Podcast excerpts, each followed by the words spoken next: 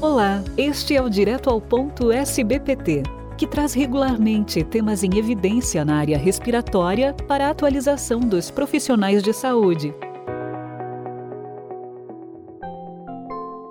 Nosso convidado é o Dr. Marcelo Veloso, fisioterapeuta, professor associado do Departamento de Fisioterapia da UFMG, especialista em fisioterapia e em terapia intensiva pela Faculdade de Medicina da USP, mestre em reabilitação e doutor em ciências pela Universidade de São Paulo e pós-doutor em fisioterapia pela The University of Sydney, e o tema abordado será a reabilitação pós-Covid-19. Olá, doutor Marcelo, seja bem-vindo. Obrigado, gostaria de agradecer a SBPT pelo convite. Doutor Marcelo, quais os fatores que influenciam na reabilitação pulmonar dos pacientes pós-Covid-19? É importante nós lembrarmos sempre que a reabilitação ela vai depender de fatores anteriores. Um deles no caso da reabilitação pulmonar pós-Covid-19, são relacionados ao tratamento que o paciente teve na fase aguda da doença. Nessa fase, o paciente, caso ele precise de hospitalização, ele vai ter uma equipe multiprofissional atuando no seu tratamento e caso ele vá para a terapia intensiva, ele vai necessitar de ventilação, em alguns casos vai depender de ventilação mecânica.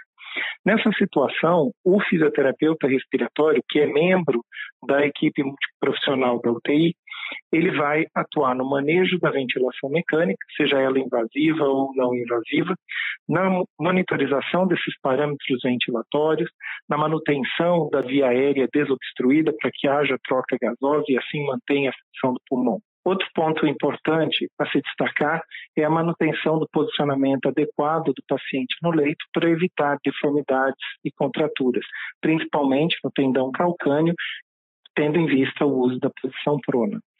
Numa segunda fase, em que o paciente já apresentar estabilidade cardiorrespiratória e metabólica, já se inicia a mobilização desse paciente, seja ela passiva, ativa assistida ou ativa, dependendo da avaliação que o fisioterapeuta fizer à beira do leito. Essa mobilização ela vai ter como finalidade manter as amplitudes articulares e também restabelecer a força muscular. Essas atividades elas devem progredir durante todo o período de hospitalização e deve ser sempre baseada na avaliação beira-leito e, se possível, em protocolos definidos pelo serviço. Devido à característica sistêmica da doença, a atuação da equipe multiprofissional na fase hospitalar é muito importante. E aqui gostaria de destacar o papel do nutricionista e da psicologia no restabelecimento do estado funcional desse paciente, tendo em vista que existe uma perda de massa muscular durante o período de internação e também alguns pacientes acabam desenvolvendo sintomas de ansiedade e depressão. E todos esses sintomas, eles podem eh, interferir no processo de reabilitação. Uma outra situação bastante importante é que todos esses pacientes que passam pela internação por Covid-19 deveriam ter, antes da alta hospitalar, uma avaliação da sua condição de alta e que fosse passado um relatório para a equipe de reabilitação pós-Covid para que pudesse agilizar o processo de reabilitação desse paciente. E quando iniciar o processo de reabilitação pulmonar dos pacientes pós-Covid-19? Nessa questão, a literatura coloca que a reabilitação deve ser iniciada por volta de seis a oito semanas após a alta hospitalar mas atualmente algumas publicações vêm trazendo tempos diferentes, o que é já de se esperar, tendo em vista que estamos ainda descobrindo as sequelas da doença e também estamos evoluindo no processo de reabilitação. Mas o mais importante é que todo paciente que saia do hospital tenha encaminhamento para reabilitação pulmonar. Embora numa fase inicial da, da reabilitação a gente não possa exigir um consumo energético muito grande, ou seja, atividades de grande intensidade, é importante que a gente consiga manter esse paciente ativo e motivado pela equipe que vai fazer a reabilitação pulmonar dele, para que ele mantenha o foco no tratamento e não entre num ciclo de inatividade, de incapacidade, que vai levar ele a ter perdas funcionais importantes e, consequentemente, redução nas atividades de participação. Existem relatos na literatura que pacientes sobreviventes de doenças críticas internados em unidades de terapia intensiva podem ter perdas funcionais por até cinco anos após a internação. Esse dado mostra o quão importante e urgente deve ser o encaminhamento dos pacientes pós-Covid para os serviços de reabilitação pulmonar. E como realizar a reabilitação pulmonar? A reabilitação pulmonar é considerado pelos guidelines o tratamento não farmacológico mais eficiente para pacientes com doenças respiratórias crônicas. Ele deve ser abrangente e realizado por uma equipe multiprofissional de saúde. Deve ter intervenção baseada em avaliação criteriosa para o desenvolvimento de um plano de tratamento adequado e individualizado para cada paciente.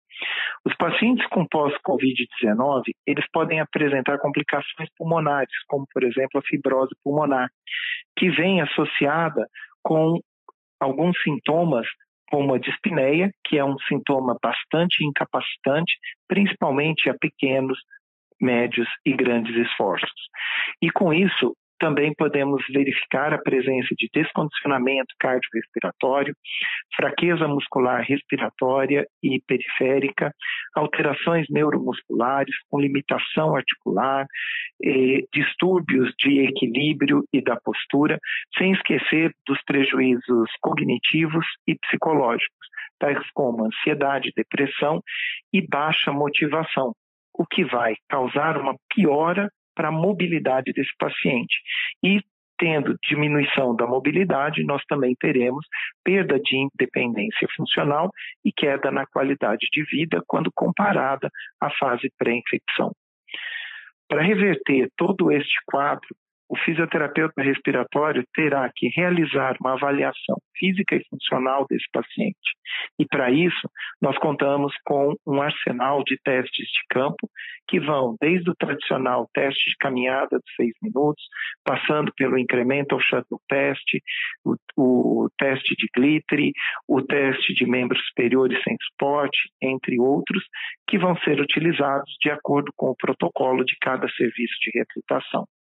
Essas avaliações elas terão como base a prescrição do exercício e também vão servir para mensurar os resultados do programa de reabilitação pulmonar ao seu término. Os exercícios prescritos, eles deverão contar com a capacidade do paciente de realizar exercícios aeróbicos, seja fazendo caminhada, caminhada na esteira, na bicicleta, sempre verificando a sensação de esforço percebido pela escala de Borg. Os pacientes também terão que fazer exercícios resistidos de membros inferiores e membros superiores, com cargas individualmente prescritas, sempre seguindo um determinado número de séries e número de repetições. Essa, esse programa ele vai ter uma duração em, eh, em torno de três meses, com frequência de cinco dias por semana, não necessariamente cinco vezes com a equipe, porque o paciente deverá realizar exercícios independente em casa.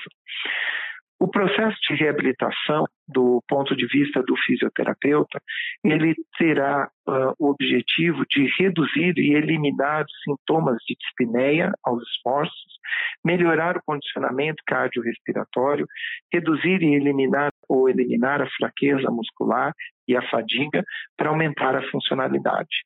A atuação conjunta e coordenada de uma equipe multiprofissional propiciará a esse paciente o aumento de suas atividades de participação e melhora na qualidade de vida. Mas não podemos esquecer de que temos sempre que seguir os critérios de segurança durante a reabilitação, sempre avaliando frequência cardíaca, pressão arterial, e saturação de oxigênio durante todo o período de exercício. Encerramos aqui o nosso podcast, Dr. Marcelo, agradecendo pelas suas importantes informações.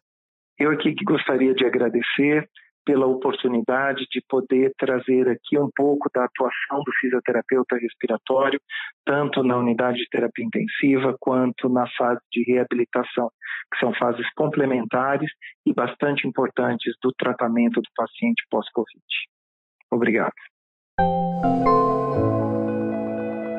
Este foi o Direto ao Ponto, um podcast da SBPT, com o apoio dos laboratórios Axê, Beringer Ingelheim, Glenmark e Vertex, sempre com conhecimentos atualizados para você. Fiquem bem e até a próxima edição.